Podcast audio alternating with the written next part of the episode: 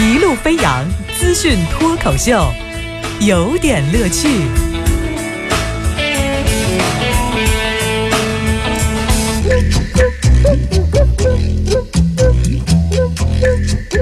有点有评，加叙加意，中心思想，有点乐趣。哎，今天这个有点乐趣，咱们说什么？说这个走极端的事儿。哎，这个什么事儿呢？我们中国人有句话叫做“中庸之道”。这中庸之道呢，大概的意思就是做事情呢，尽量的不偏不倚，相对来说呢，这个。左右逢源一点，哎，这我们在送这个票是吧？哎，对，就大概取其中者嘛。但是很多的事情呢，一不小心呢就走偏了，或者是走到极端了。你比方说，在五月三十号的时候，河南的登封啊，松阳学院有上百名的高考的学子。亲友团啊，整个人都在啊，然后呢就身着汉服，手拿祈福牌，跑去拜孔子，然后呢为高考的学子祈福，呃，也祈祷孩子们考出好成绩。当然，我也是祝愿们孩子们成为这个栋梁之才。但这个事情里头呢，有点小值得一说的，就是，嗯，以往我们在考试之前呢，比如说进文庙拜孔子，这个是为了学风浩荡啊，是为了君子不可不弘毅。是为了天行健，君子以自强不息；是为了诗书传家久，我们都能理解这个。但是现在呢，你这个拜孔孔子的出发点，就是为了能够考出一个好成绩。那也希望夫子能够保佑你每一科你都会啊，每一科你都能。但是您真的觉得夫子的函数、三角函数成绩怎么样？这个函数不了解的话，那你也得知道夫子的无机化学元素周期表应该是很熟吧？我觉得夫子的英文怎么着也应该过四级，努力吧，也许会有保佑的。这事儿就是说真话，夫子自己过来考，也不见得在现在的教育考试应试的状态下能答出中心思想和段落大意。哎，你现在就是夫子自己这个《论语》里的篇章，就是到考试时候再解释。夫子按照他自己想的写，都未必能及格。您您拜完了之后，纯粹是希望考试考出一个好成绩的状态，我觉得是有一点点极端。而且这种类似的事情不只是说这个情况，还有很多的跑到庙里头的那个数千家长，最后人家连那连人家庙都给人点着了。这种类似的事情发生，我觉得这个啊，这个尊师重教，呃，这个比如说这个学习之风代代相传，这个是好事儿，可是真不应该走极端。再来说另一个事儿，六月一号。北京版的控烟条例呢，开始正式的实施了。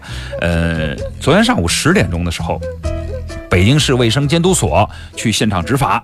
那执法就是跑谁那儿呢？就跑到了朝阳区的白家庄的海底捞的门店查，查你从门口开始查卫生啊，去查，就是他主要是查烟，他也不查别的。后来发现没有人抽烟呢，那这个就准备走了。临走前呢，这个负责人呢说：“那我上个厕所，理解吗？”上了个厕所，那么。后来突然很惊喜的出来说：“嗯，在厕所的垃圾筐里发现两个烟头啊！”然后是这样，就开出了一张叫责令改正通知书，要求这个店必须整改啊！一两天之内呢，你必须复查。还有一些就是不太合格的地方，当然也标志啊，各方面也要做一个提醒。比如你再不合格，我们就要罚钱。哎，这听起来非常，我觉得特别的有态度啊。如果我们的卫生检疫也是这种态度的话，老百姓真的有福了。我就在想哈，你看厕所里头，那个垃圾筐里面有两个旧烟头，以后啊，应该是这个厕所呀就应该开着门儿，客人来了以后基本上都要开着门出宫了。另外还有几个带红箍的这个巡视员，像监考一样的巡视一下，看看谁有没有扔烟头。不然这个就属于违反了史上最严的吸烟条例了啊！哎，就是真的有一个感慨，就是北京实施了史上最严的控烟法，机场内呢甚至撤销了原有的吸烟室，都没了。那么这种做法呢，说实话，你要在全世界的机场里头去比较一下，挺罕见的。我们不是说给吸烟说什么，就是只是实话实说。现在你看这个航班延误。你机场敢拍着胸脯说你延误率是多少吗？你长的一误几个小时，你更长的他还不敢想。那你真的有烟瘾的人，你把这些人情何以堪，是吧？火冒三丈之下，这个情绪急躁之下，或者是缺乏冷静之下，你这不是就是一些隐患，对吧？你没有办法完全消灭抽烟的烟民，也没有办法一夜之间治疗所有的烟瘾，因为他们还在支撑着税收极高的烟草业。那真要想治烟，你为什么不关掉烟店呢？为什么不禁止销售香烟呢？那么你，我当然说实话不支持抽烟，但是我们同样不支持用一种极端的伤害形式去终结另一种，比如说吸烟有害他人和自己健康的伤害。我也不吸烟，但是我替吸烟的人说一句啊，这个。如果这个真要是严格禁烟，应该还是要有一个渠道，而不是一堵了之，这么省事儿，对吧？好，再来说说走极端哈。这个最近复旦大学的事儿，大家关注哈。为了迎接一百一十周年的校庆，复旦大学发布了新版的官方的宣传片。后来呢，有人说你这个是抄的，跟东京大学的宣传片这个好像啊哈。我一直不知道东京大学是复旦大学的分店。加盟店、连锁店以及这个旗舰店啊，一直不知道有这么回事当时呢，二十八号的时候，呃，校方呢出来否认，我怎么可能是抄的呢？啊，这个创作的过程是很独立的。哎，二十九号的时候啊，就制片人出来道歉说不好意思，不好意思，这个这这真的是啊借鉴借鉴借鉴。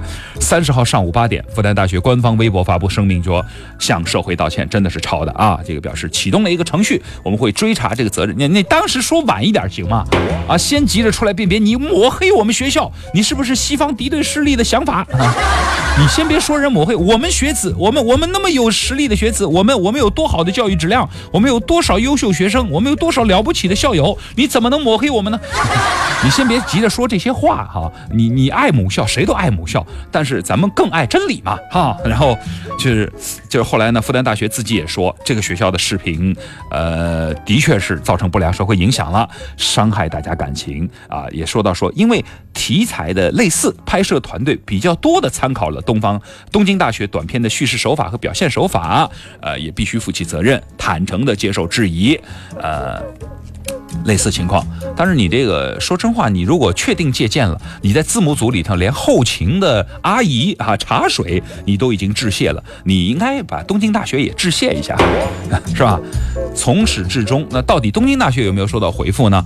呃，凤凰李淼这记者呢就发了一篇微博，我看到他微博说，他刚刚采访完东京大学，说这个事儿自始至终。就是东京大学那边没有收到复旦任何的联络或者说明。如果说抄袭了这个内容呢，涉及到版权的责任，声明中也只字未提到底抄了谁。那抄了谁？首先应该是跟人家当事人先道歉。哎，我抄你的了，抱歉，我给你道歉。直接你跟他们道歉才是常识。你在微博发一条致歉，你致给谁？这是一个，就是等于你越是没有对象，越是态度。呃，不诚恳吧，至少是这样的吧。而且是我最不瞧、最瞧不起的，这这是怎么讲吧？就是你这一点还不只是抄袭，而是抄袭完了之后先不承认，最后这事实摆在面前再承认。当然，这个让人看不起。更看不起的是，你说抄袭，可是他的。他这个操，任何这个至少复旦大学的做这个东西，是在校方的相关领导的主持工作之下完成的一部片子，然后现在出了问题呢，就全部推给说是广告创意公司在中间有了问题了，这个就真的无耻啊啊好，不好再讲，就这个山寨热的背后是一个民族的心灵在痛苦。